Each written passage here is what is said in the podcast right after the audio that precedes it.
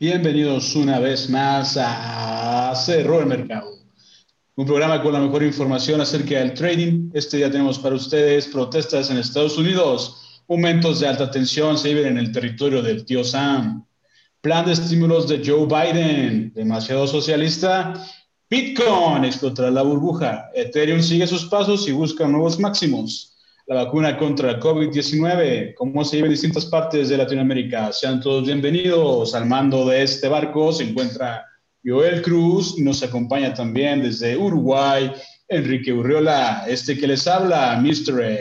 Comenzamos. Hey, hey, hey, ¿qué tal? ¿Cómo van, brothers? ¿Qué tal? ¿Cómo va todo? Nada, feliz de, bueno, eh, dar inicio a este proyecto que ya llevábamos tiempo con ganas de lanzar. La verdad que estaba preparado desde hace mucho tiempo, pero bueno, por cuestiones de cada uno y sobre todo mías. eh, en su primer episodio. Sí, no habíamos podido, pero bueno, aquí estamos, primer episodio, episodio de lanzamiento y la verdad que bueno, estoy feliz de compartir esto con ustedes. Con muchas ganas de, de, de explorar distintos temas de, de interés para todos y bueno, vamos a darle. Ok, eh, bueno, entonces la idea, vamos a iniciar eh, hablando un poco de las noticias que sucedieron o las noticias más importantes que sucedieron esta semana. Vamos por ello.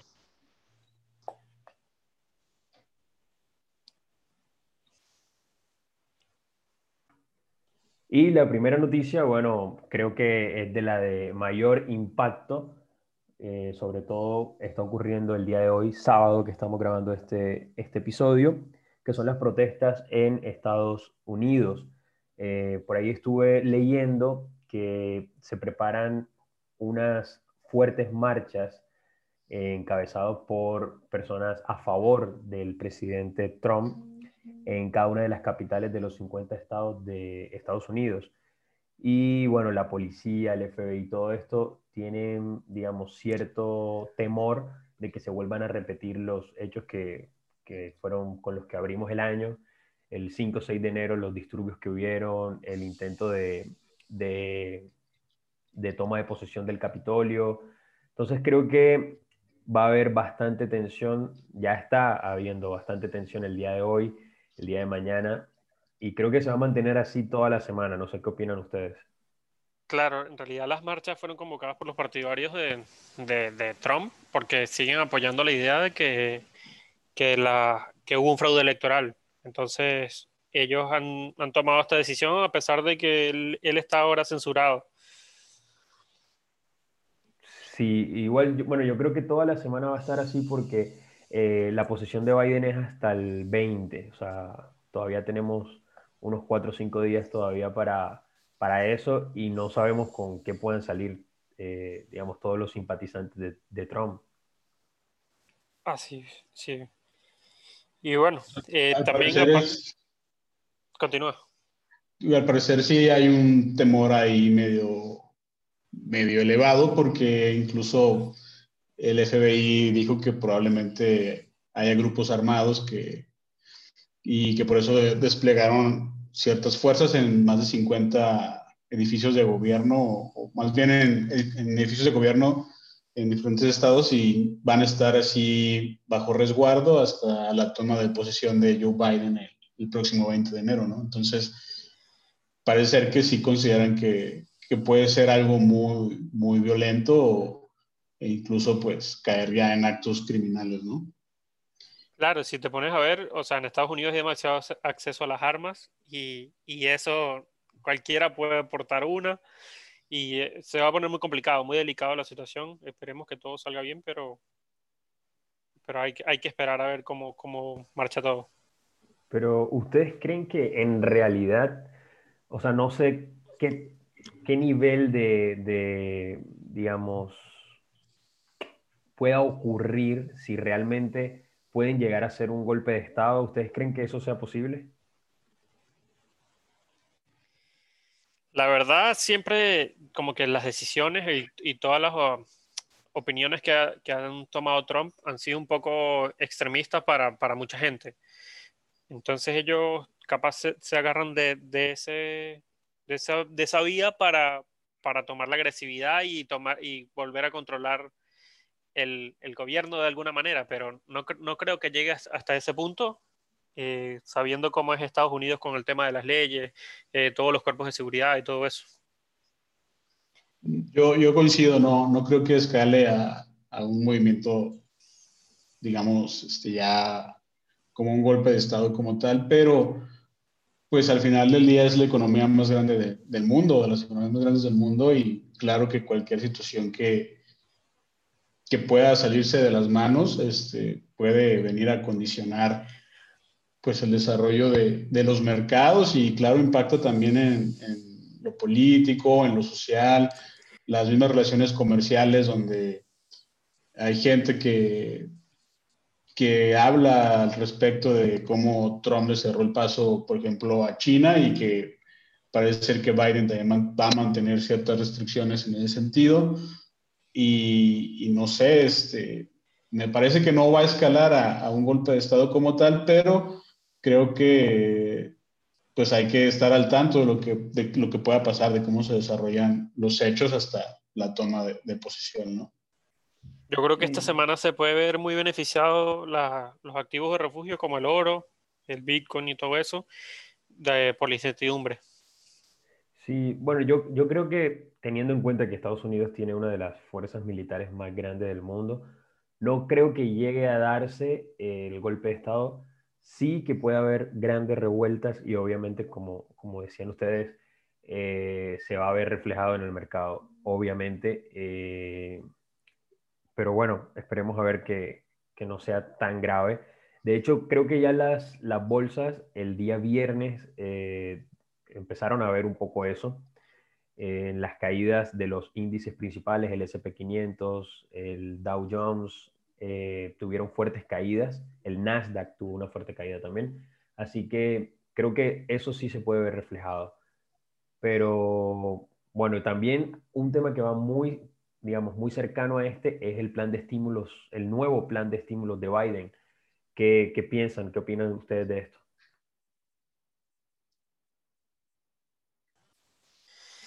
Bueno, ese plan eh, yo lo estuve analizando un poco a detalle. Eh, él planea subsidiar de manera económica a gran parte de la nación en distintos sectores. Eh, sería de los principales estímulos son enviar dinero eh, a los hogares un cheque de aproximadamente 1.400 dólares para completar los 600 dólares que habían enviado en diciembre, eh, establecer un seguro de desempleo de, de 400 dólares por semana. Eh, también querían enviar dinero a las escuelas para, para ya un poco retomar las clases a pesar de todo esto de la pandemia. Y lo, creo que una de las cosas más importantes es que quieren aumentar el salario mínimo de 7,25 dólares la hora a 15. Es un aumento del, doble que, habría que ver cómo afecta eso a la economía. No sé qué cantidad de personas en general eh, ganan el sueldo mínimo, pero, pero es un aumento bastante significativo.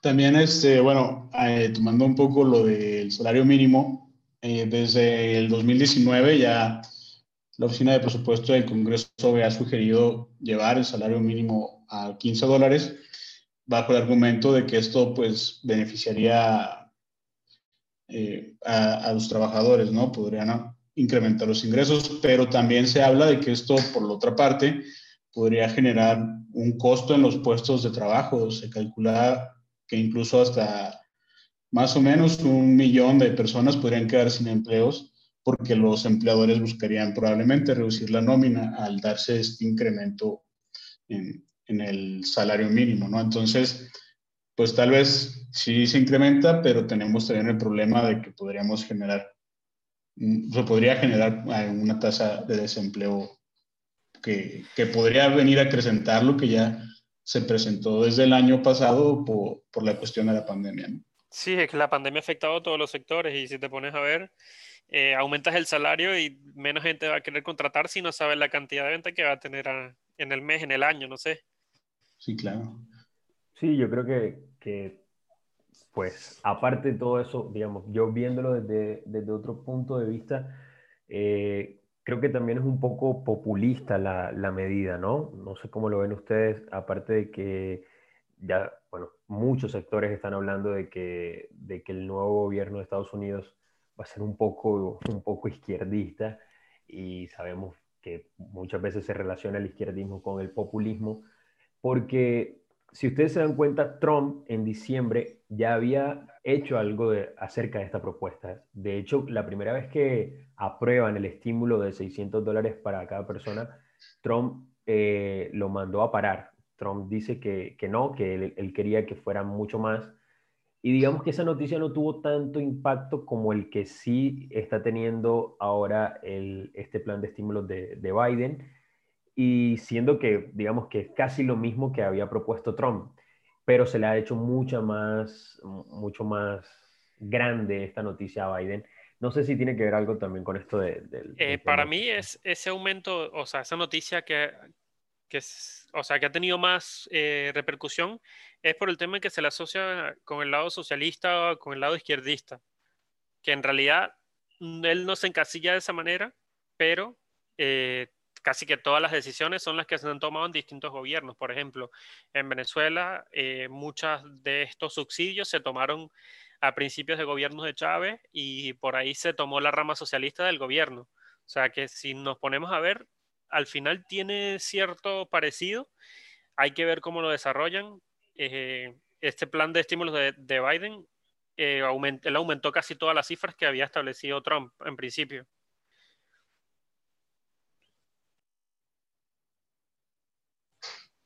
Y bueno, no, eh, yo creo que podríamos pasar al siguiente tema que sería el del Bitcoin. Eh, el Bitcoin llegó a sus máximos históricos, eh, 40 mil. 42 mil. Bueno. Una locura, ¿no? Y me imagino que la mayoría de las personas lo están buscando como una vía de refugio de los gobiernos, del, Estado. Eh, llegar a 42 mil. Creo que, creo que, no sé, es como la suma de varias cosas. Primero, obviamente, pues el crecimiento que ha tenido el, el mundo cripto, eh, también obviamente impulsado por todo el tema de la pandemia, porque si ustedes analizan el gráfico de, de, de Bitcoin como tal, él en marzo del año pasado, que digamos fue el punto más crítico de, el punto más crítico de, todo el virus, la pandemia, de todo esto, la cuarentena, ese punto Bitcoin llegó a estar en 5 mil dólares, que digamos fue uno de los puntos más bajos también que, había tenido. Y a partir de ahí empezó ese rally alcista que, bueno, ha cerrado las últimas semanas con, con ese máximo histórico de 42 mil. Entonces, creo que creo que es como la suma de todo. Primero, el crecimiento también impulsado por el tema de la pandemia. También, pues, obviamente mucha gente lo está viendo como, como refugio. Pero aquí la gran pregunta es si, si consideran que Bitcoin sea una burbuja o no, o si lo ven como, como una inversión sólida a largo plazo. Pues incluso se habla de que Bitcoin es equiparable ahora con, con el oro, ¿no? Como un activo de refugio. Y creo que el hecho de que grandes eh, inversores e incluso diversas compañías estén invirtiendo en Bitcoin le empieza a dar un nuevo sentido de, certidumbre a, hacia Bitcoin y también a diversas criptomonedas, ¿no? Incluso por ahí estuve viendo información donde eh, compañías, por ejemplo, de gas natural, que generan mucha, mucha energía y a veces esa energía que tienen que desechar la están utilizando ahora para hacer minería de, Bitcoin. Entonces, creo que, que, que no es una burbuja como tal para, para mi punto de vista, ya que pues hay inversores que, que están apostando y no estamos hablando de, de un inversor pequeño, ¿no? sino de incluso instituciones bancarias. Y creo que, que eso le termina quitando un poco la idea de que es una burbuja. y bueno, si te pones a ver, ha tenido un crecimiento bastante, o sea, creció durante el 2018, creo que fue, que llegó hasta 20 mil dólares por, por Bitcoin. Eh, luego tuvo su retroceso normal como, como una corrección en los mercados y poco a poco ha ido subiendo. Claro, en los últimos meses se disparó. Eh, si nos vemos, son demasiados factores los que pueden haber afectado. Gente invirtiendo, eh, gente buscando como refugio. Si nos ponemos a ver, son finales de año donde la gente recibe bonos adicionales por fin de año, aguinaldos, etcétera y buscan maneras de, invertir. Si ven que está subiendo, buscan poner sus ahorros porque piensan que van a tener un retorno más grande. Eh, son muchos factores que al final ese es el precio que le ha dado. Sí, la verdad que, bueno, eh, hay varios puntos de vista porque también eh, he visto que grandes instituciones también están como que un poco en contra, sobre todo instituciones financieras, bancarias. Ya sabemos las obvias razones del por qué, pero sí lo he visto que, que lo han atacado mucho y dicen que puede ser eh, una de las burbujas más grandes de la historia, porque ya, ya sucedió en el 2017 para 2018, que fue cuando llegó ese máximo histórico de, de casi 20 mil, eh, donde vimos que mucha gente, o sea, todos tenemos una historia cercana al Bitcoin, todos tenemos un amigo que invirtió y perdió, eh, entonces hubo mucha gente que al ver ese gran crecimiento empezó a meter todo su dinero allí y ¡pum! vino la, la, gran caída. Porque sí, obvio lo que tú dices que toda tendencia debe tener un retroceso, pero el retroceso que, que tuvo Bitcoin fue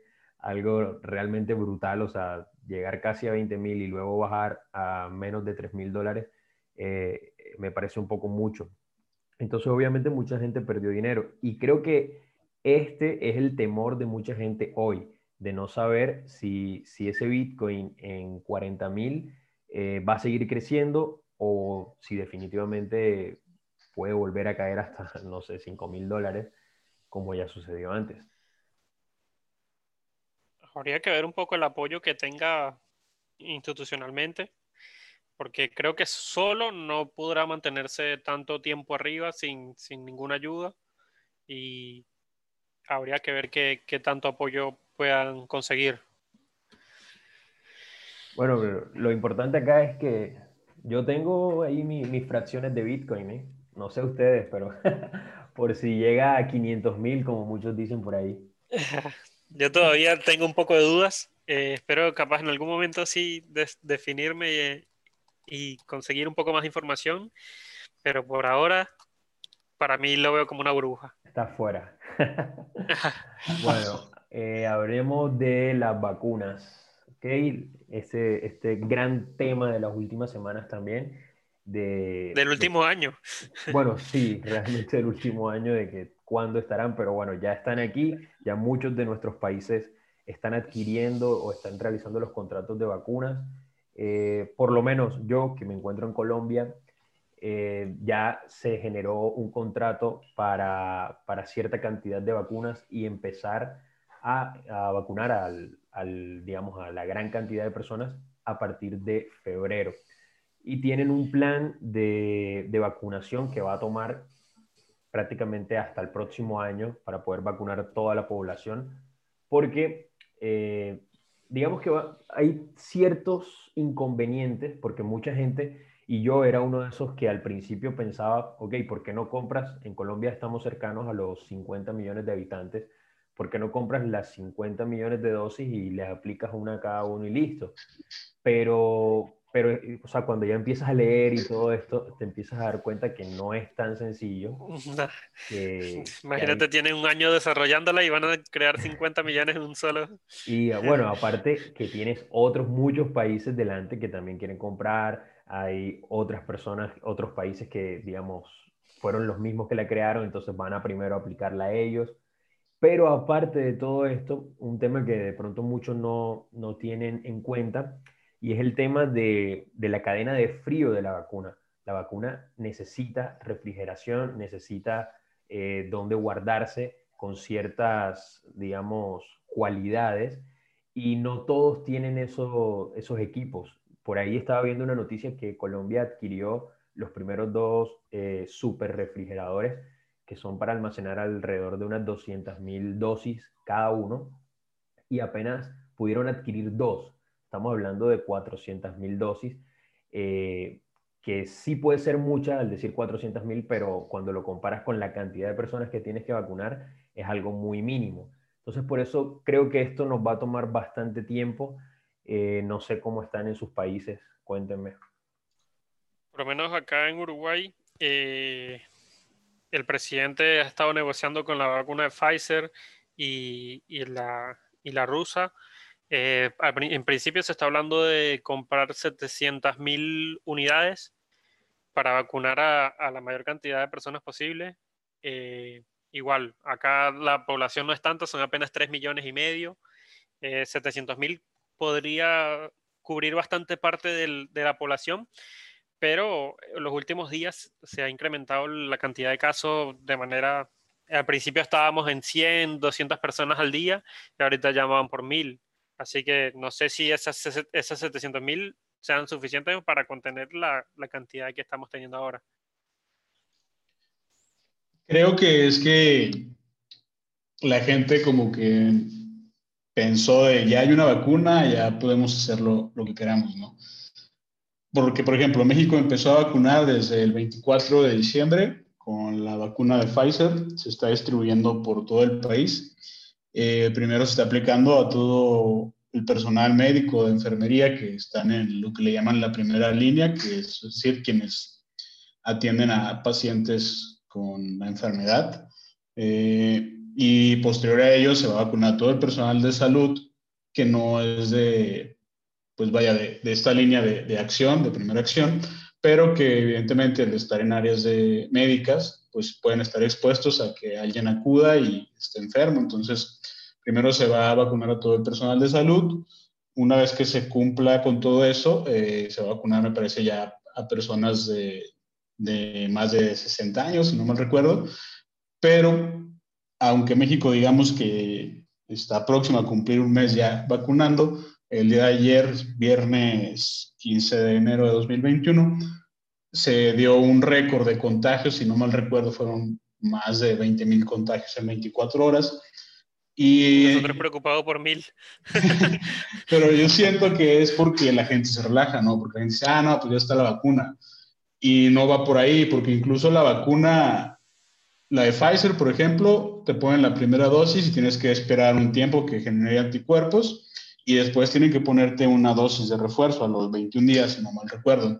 Es decir, tampoco es de que tú te pones la vacuna y ya eres inmune. Te pueden poner la vacuna y creo que puedes enfermarte hasta que no generes la inmunidad, ¿no? Sí, sí, Entonces creo que la gente está olvidando que, que primero son las medidas de sanidad como lavarse las manos constantemente, usar tu, tu cubrebocas, tapabocas o máscara, como, como le quieran o como le conozcan donde nos escuchen y después ya la vacuna va a ser una parte importante, pero sin soltar las medidas preventivas que ya tenemos, porque si no, no vamos a, acabar nunca con esto.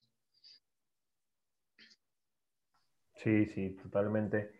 Eh, pero bueno, veamos cómo se desarrolla este tema en lo que queda del mes de enero. Y bueno, aquí vamos a llegar ahora al tema central de este podcast, que bueno, el primer episodio, digamos, eh, es el llamado El Lobo de Wall Street. Seguramente, pues, la mayoría de los que están escuchando este podcast ya vieron algún día esa película de El Lobo de Wall Street, protagonizada por Leonardo DiCaprio, una película de creo que el 2012 o 2013, más o menos. Y para los que no la han visto, pueden ir a Netflix y verla. Esto no es una publicidad de Netflix, aunque si alguien de Netflix nos está viendo, nos puede patrocinar. Eh, Netflix patrocínanos. Sí, por favor. Con muchos memes también la película. Exacto, tiene muchos memes también, así que de pronto por ahí lo, la conocen.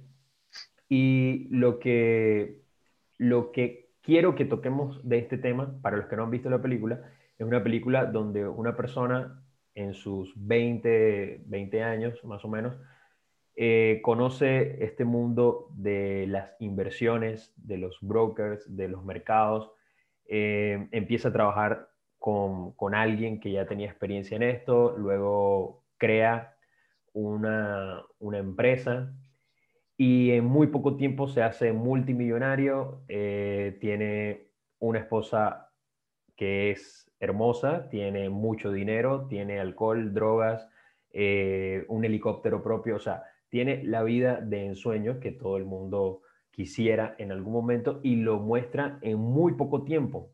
Entonces, creo que esto, llevándolo ahora al tema que nos compete, que son los mercados, el trading en la actualidad, creo que mucha gente, eh, de hecho yo me incluyo también, llegamos a este mundo del trading y de las inversiones con algo de esa idea en la cabeza, ¿sí? Con algo de que en muy poco tiempo nos podemos volver multi, triple millonarios y con poco esfuerzo, porque bueno, ahí tampoco es que se vea que el tipo se super esfuerza. Es que a primera vista eso es lo que se ve, porque las personas exitosas son las que uno logra ver, los demás no, no se ven.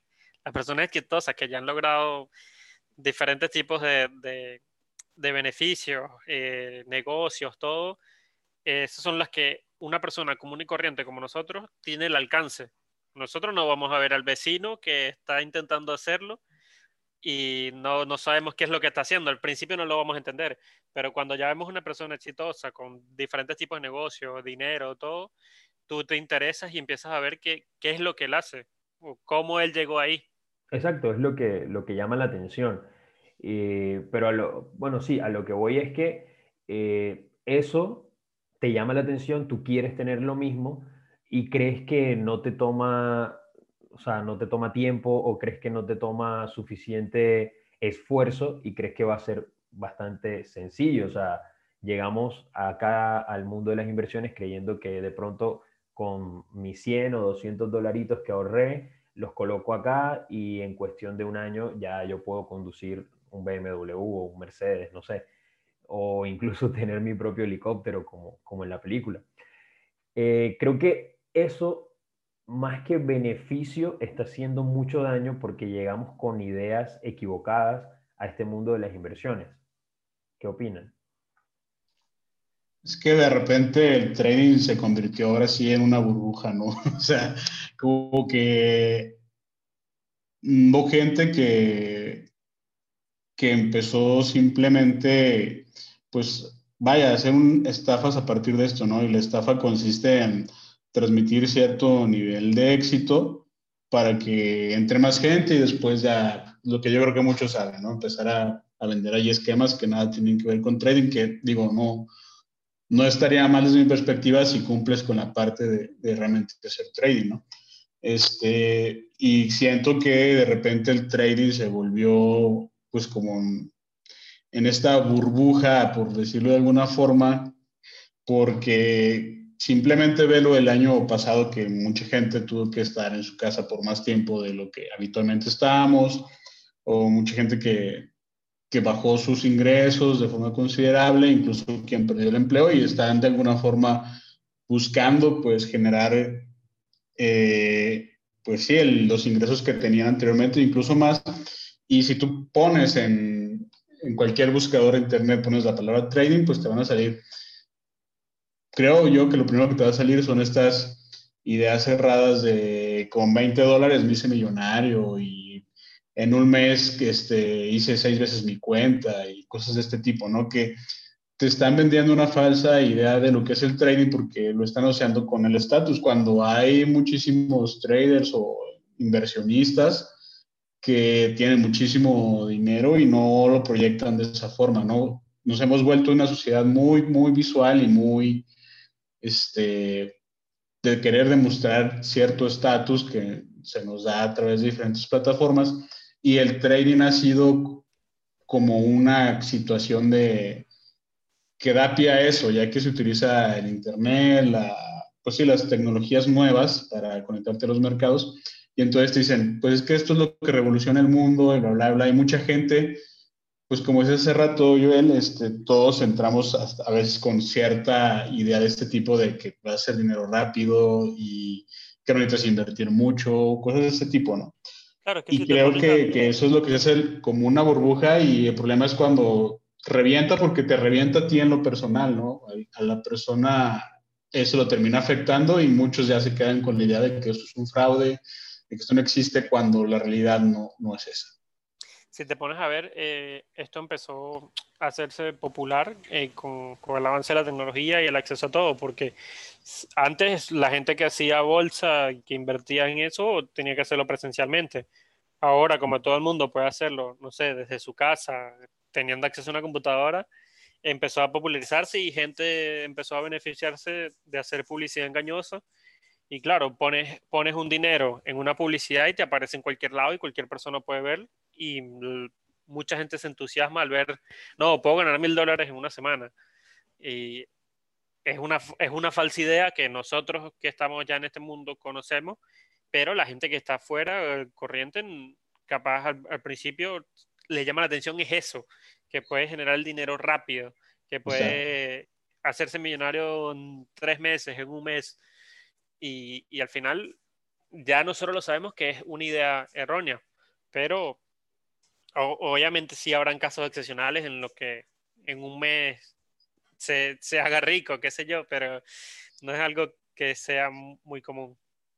Pues la, o sea, la verdad no debe haber algún caso excepcional, pero no creo que en un mes te haga rico y menos de, de, de la noche a la mañana sin inversión y con poco esfuerzo o desde tu teléfono con, con dos simples aplicaciones. Pero si te pones a ver, depende de la economía de cada país, porque, por ejemplo, capaz en Estados Unidos 300 dólares no es nada, pero en Venezuela 300 dólares es un montón de dinero y ya ahí se puede considerar rico.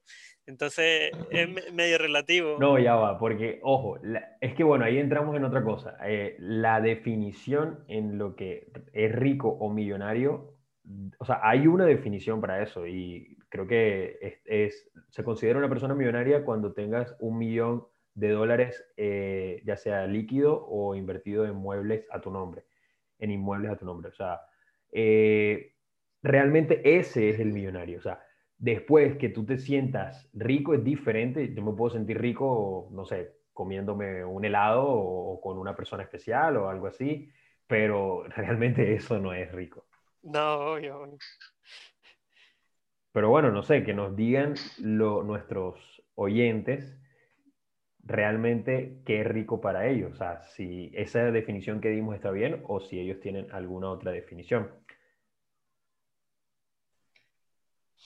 Y sí, lo pueden poner en los comentarios. Eh, en realidad, si nos ponemos a ver, rico engloba muchas cosas. Eh, no solo en, el caso monetario, sino en acceso a diferentes tipos de cosas.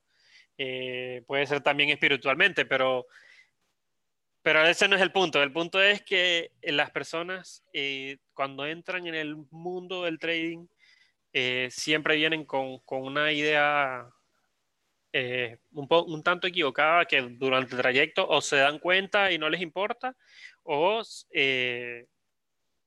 o deciden abandonarlo. Pero bueno, eh, creo que eso podemos dárselo a las personas que, que se unan al, al, podcast, ver qué les interesa este mundo y, y, estamos dispuestos a responderles cualquier duda, cualquier información que deseen. Eh, y no se pierdan el próximo episodio que va a estar buenísimo porque viene la fantasía de los 500 dólares. Así que no se pueden perder el próximo capítulo. Así que para mí y para todos ustedes, creo que fue un placer haber estado acá con ustedes, compartir y nos vemos entonces en el próximo. Nos vemos en la próxima. Nos vemos al cierre del próximo mercado. Nos vemos.